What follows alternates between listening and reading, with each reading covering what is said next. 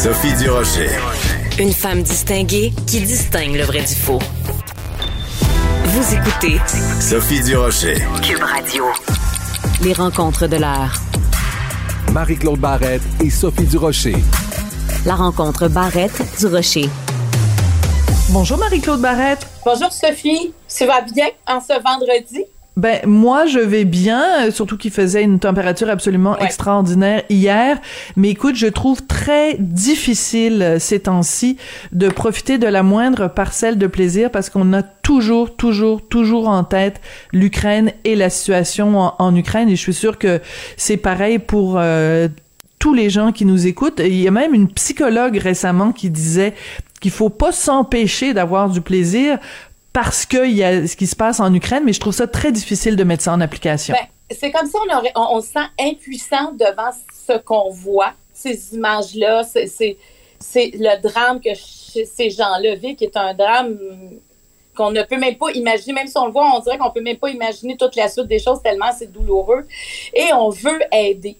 Et euh, on attend des réfugiés au Québec. Il y en a qui sont arrivés de l'Ukraine, il y en a d'autres qui vont arriver aussi, comme Québécois, on a envie euh, de faire des dons pour que ça se, rende, ça se rende aussi dans les camps de réfugiés. Hein. On sait qu'ils sortent par millions présentement de l'Ukraine et il y a des camps qui les accueillent. Puis évidemment, ces gens-là doivent manger, doivent dormir, ont besoin de, de beaucoup de choses pour, euh, pour survivre.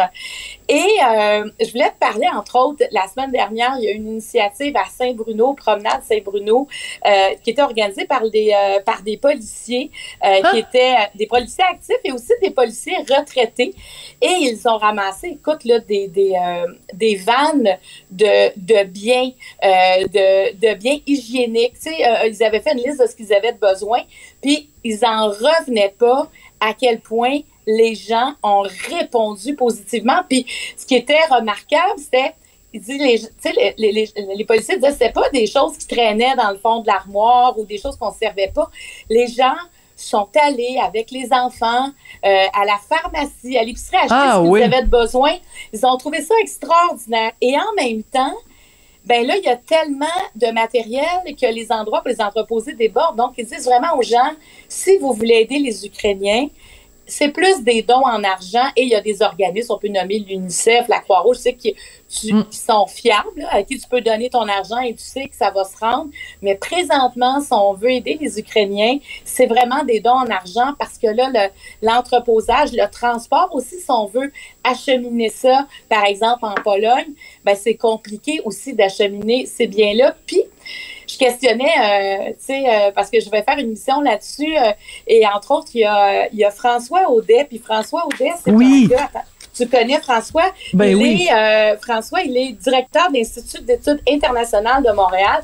Puis lui-même a accueilli, entre autres, une famille de, de, réfugiés à un moment donné dans sa vie. Donc, puis il s'occupe de ça, de l'accueil des réfugiés. Donc, il dit, c'est important de comprendre ça parce que, tu sais, on voudrait tous les aider, les aider, les aider. Mais en même temps, il dit là, y en a euh, qui vont arriver ici au Québec.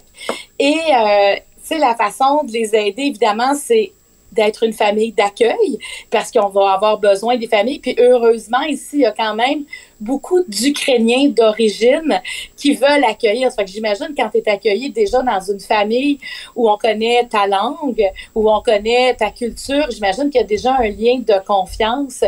Et euh, aussi, tu sais, ce qu'il disait, c'est quand il y a une activité comme par exemple à Saint-Bruno, puis Dr. Chiquan aussi, Jean-François dit ça, pour les enfants, c'est un geste concret. Tu sais, d'aller à la pharmacie puis d'acheter un voilà. qui va C'est super important. oui. Oui, puis moi, ça, ça m'inspire deux choses, ce que tu racontes, Marie-Claude. Premièrement, l'esprit de, de solidarité des Québécois. Euh, tu sais, je veux dire, euh, je regardais, par exemple, il y avait un, restaurant, mais là, je pourrais pas te dire dans quelle ville. Euh, un des propriétaires du restaurant est d'origine, a des origines ukrainiennes, et donc il prépare, il va préparer tous les jours euh, des repas ukrainiens avec de la de la borche, la fameuse soupe de betterave, puis toutes sortes de plats ukrainiens et la totalité des profits vont être versés à un fonds pour aider l'Ukraine. mais je trouve que au Québec, on a cette capacité-là de se, de se serrer les coudes. Ça, c'est la première réflexion. La deuxième réflexion, j'ai l'impression qu'il s'est passé quelque chose pendant la pandémie. Pendant la pandémie, il y a beaucoup de gens qui étaient plus centrés sur leur nombril et qui se disaient ben ce qui se passe chez le voisin ne me concerne pas. Et avec la pandémie, des gens se sont rendus compte de notre interdépendance. Ce qui se passe en Chine, à Wuhan, a une, a une conséquence sur nous ici. Et si on se met tous ensemble à la recherche d'un vaccin, que tous les esprits scientifiques sur la Terre mettent leur euh, labeur ensemble, on va arriver à quelque chose. Je pense que c'est la grande leçon de la pandémie et le fait que la guerre en Ukraine arrive maintenant, on peut appliquer cette, c'est ce qu'on a appris pendant la pandémie à la situation en Ukraine. On serre les coudes bien plus maintenant que s'il n'y avait pas eu la pandémie. Tu as raison, c'est comme si collectivement, on peut faire une différence. Puis, pour les enfants, de, de même dire on va faire un dessin qu'on va donner à un réfugié, c'est déjà un geste, c'est déjà, euh, c'est comme participer collectivement à améliorer le bien-être de ceux pour qui c'est très difficile. Donc, cette collecte-là qu'il y a eu à Saint-Bruno, c'est les gens, moi je, voyais ça aux nouvelles, disaient, oui. Ah, mais il y en a qui pleuraient en emporter leurs dons. Parce ah, que oui mais ça calme une anxiété aussi, de toujours voir mm. ces images-là, puis tout d'un coup de dire ah ben je participe à quelque chose. Donc, comme je te disais, on peut le faire avec l'UNICEF, avec la Croix-Rouge, c'est unicef.ca, croix-rouge.ca. Je crois que c'est important de le dire des fois de le, le, le, 5 le 10 puis en même temps, c'est comme ça peut même nous faire du bien en, le donnant, en l'offrant. Et Jean-François je suis quoi parce que moi, je, je demandais à Jean-François, tu sais, les les enfants, ils arrivent dans quel état, là? Parce que c'est Bonne question. Tu sais, c'est pas facile ce qu'ils vivent. Puis disait, ben, ces enfants-là arrivent avec un choc souvent post-traumatique parce que là, ils ont vu des choses que l'humain ne devrait pas voir. Et on le sait que les hommes, les hommes et les, mettons, leur père et leur grand frère, c'est 18 ans, vont rester en Ukraine, hein, parce, en Ukraine parce qu'ils restent mm-hmm. pour se battre présentement. Donc ça, c'est très, c'est ce qui est bien, bien difficile pour les enfants, c'est que le père n'est pas suivi. Parce qu'il mm. disait, pour l'enfant, même si c'est pas lui qui est là-bas, c'est comme s'il ressentait ce que son parent ressent dans l'inquiétude. C'est une douleur incroyable, une absence. Euh, de, de, cette forme-là. Donc, ça, il faut vraiment gérer et faire parler l'enfant. Puis lui, il dit, il faut que l'enfant retourne à l'école le plus rapidement possible. Il hmm. faut qu'il reprenne la, une vie, tu sais, en guillemets, normale, mais il faut redonner un sens à cette vie-là pour pour réduire les effets à, long terme de, de, ce qu'ils sont en train de vivre, donc de les entourer. Euh, puis c'est vrai, quand on va à l'école, il y a une routine qui s'installe, il y a des choses auxquelles on a à penser. Euh, donc, j'ai, euh, je trouve ça intéressant d'entendre d'entendre qu'on est là pour les soutenir. Et moi, tu sais, je ne savais pas, mais on parle toujours du, chemin Roxane et Jean-François Chicoine il dit que dans les derniers mois, à l'hôpital Saint-Justine, ils ont reçu 1000 enfants qui arrivaient du chemin Roxham. Pardon? 1000 Je savais pas. Absolument. Donc, ça veut dire qu'il y a encore, bon, pour chaque enfant, mettons, euh, mettons qu'il y a deux enfants par famille, ça veut dire qu'il y a, il y a au moins 500 familles qui sont passées au cours euh, des, euh, des derniers, des dernières semaines par le, le, chemin Roxham. C'est en effet assez impressionnant et c'est aussi impressionnant de savoir que ces enfants-là, qui sont d'une certaine façon des, des réfugiés, bénéficient des soins de santé du Québec. C'est ça aussi la, la, la, la traditionnelle générosité québécoise. Tu sais, je pense à ça, Marie-Claude? Te rappelles-tu? Ben, on, on, l'a pas connu ni toi ni moi, mais on en a entendu parler. Dans euh, les maisons québécoises, euh, sur les rangs, il y avait le banc du quêteux, tu sais, c'était ah, ben un voilà. Et j'ai l'impression que cette tradition-là québécoise qu'on qu'on a euh, du banc du quêteux, de tu sais, il y a toujours euh, euh, il y a toujours de la place pour une une sixième assiette, une cinquième une cinquième assiette à table. Quand il y en a pour quatre, il y en a pour cinq. Quand il y en a pour douze, il y en a pour treize. Et c'est un moment de mettre ces valeurs-là en commun. Oui. Hein, de, de, parce qu'on a tout ça séparément, mais là tout d'un coup ça de, voir qu'on on se ressemble, hein, c'est ce qui c'est un des ciments du Québec. Et tout à coup, ah, on peut, on peut faire la différence. Ben oui, puis, tu sais, les, les, Ukrainiens qui vont arriver ici euh, vont avoir euh, accès aux soins de santé, vont avoir accès à l'éducation. Euh, donc ça, c'est important de leur offrir ça. Mais la particularité de l'immigration ukrainienne, ce que François Audet me disait, c'est que il y en a beaucoup qui vont vouloir retourner. ça ne veut pas dire que c'est des gens qui s'en viennent s'installer au Québec. Ils vont venir reprendre leur souffle euh, le temps que la paix revienne. Mais ces gens-là vont vouloir aller reconstruire leur pays. Parce qu'ils quittent avec une valise pendant que tout se fait démolir. Puis en plus, ils laissent des gens, tu sais, vont laisser leur conjoint, leur père, leur frère derrière eux. Donc, c'est quand même euh, des réfugiés avec un qui vont arriver dans une qui arrivent avec une condition particulière auquel il faudra être très très attentif. Comment on peut les soutenir dans cette suite-là? Et on peut construire, on peut comprendre qu'on veuille aller reconstruire euh, son pays. Mais oui, ça fait chaud au cœur de sentir notre accueil. Écoute, il y a plein de familles qui ont appelé pour recevoir euh, des immigrants ukrainiens, des réfugiés ukrainiens. C'est généreux de faire ça parce que c'est aussi changer sa propre vie. De, de, de, faire venir des, des, gens à la maison. Mais moi, je pense que de savoir que si j'avais un voisin, une voisine avec une famille de réfugiés, j'ai comme l'impression que que, que le voisinage doit vouloir aussi supporter, aider.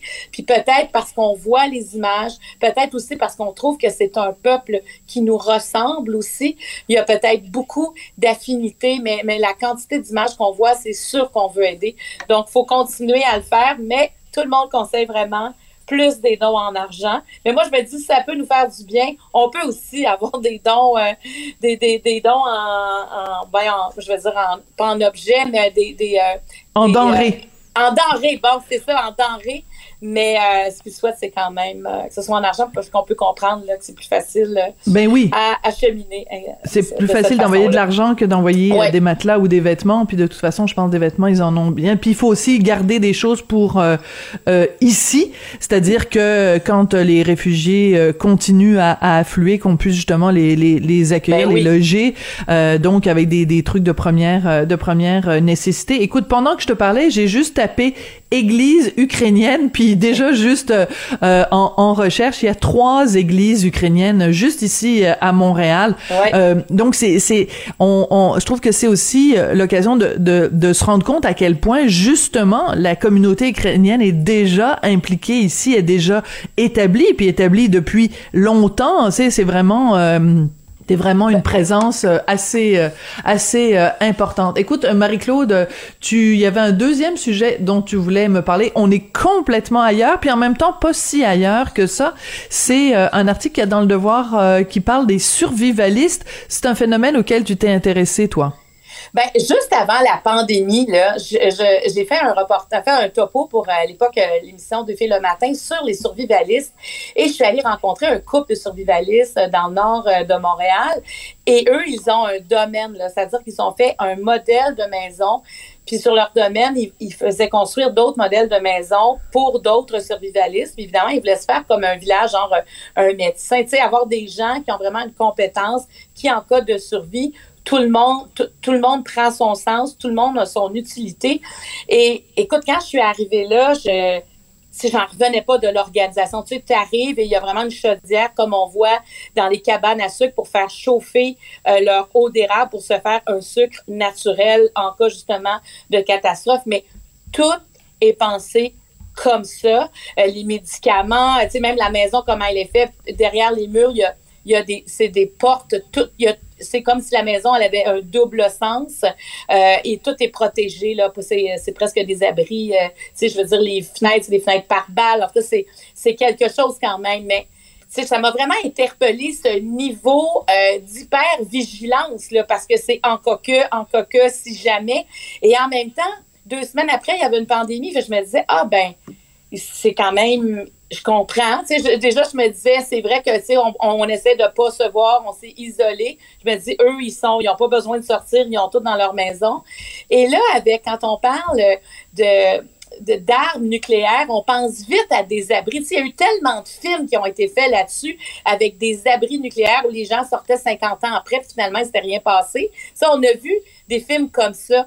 Et moi, ça m'a, ça a vraiment euh, déclenché de quoi dans mon, dans mon imagination, cette visite-là, parce qu'évidemment, ils avaient aussi des abris pour se protéger en cas de catastrophe. Et là, ce qu'on sait, c'est dans cet article-là du Devoir, c'est que aux États-Unis, une compagnie qui fait des, euh, des abris hyper protégés, et il y a une, une augmentation de 500% des hmm. demandes de renseignements sur ces fameux abris-là. Comment ça? Ben, c'est... Donc, on est un peu, quand on entend armes nucléaires, c'est protection, puis c'est comme souterrain, c'est abri. Et je trouve que ça réalimente euh, tout ce qu'on avait il y a plusieurs dizaines d'années, cette peur-là de l'arme nucléaire qu'on avait réussi à calmer et qui finalement revient. C'est que la guerre, puis quand, tu sais, dès que Poutine a dit qu'il allait, allait, activer les codes des missiles nucléaires, moi, ça m'a fait ça. Moi, je me souviens du film de Day After qu'on avait ben vu au secondaire. Tellement. tu, tu la bombe atomique, tu sais, je veux dire, moi, ça, ça a ressassé un paquet d'affaires dans ma tête. Puis honnêtement, moi-même, je me disais, on a tout ça des caches nucléaires à quelque part, tu sais, parce qu'on a déjà pratiqué des sirènes. Moi, je me souviens, on a pratiqué ça à Montréal à un moment donné. Euh, mais mettons, t'entends la sirène, tu fais quoi au Québec ou à Montréal? Si t'entends ben, Tu te souviens, on s'était, on s'était posé, on s'était posé la question quand il y avait le 11 septembre 2001, puis toutes les villes à travers le monde, euh, ben enfin beaucoup de villes à travers le monde avaient justement fait des protocoles euh, en cas de d'attaque terroriste. Et je sais qu'il y a un protocole à Montréal, je le connais pas, donc euh, regarde, on va faire des petites recherches en fin de semaine. On aura peut-être la réponse lundi. Merci beaucoup, Marie-Claude. Merci. bon profite euh, de la fin de semaine, puis euh, on va se, quitter simplement en encourageant tout le monde à faire des dons à la Croix-Rouge ou à différents organismes, des dons en espèces sonnantes et trébuchantes pour l'Ukraine qui continue de de vivre sous les bombes et sous les missiles. Merci beaucoup, Marie-Claude, à lundi. Merci, Sophie, à lundi.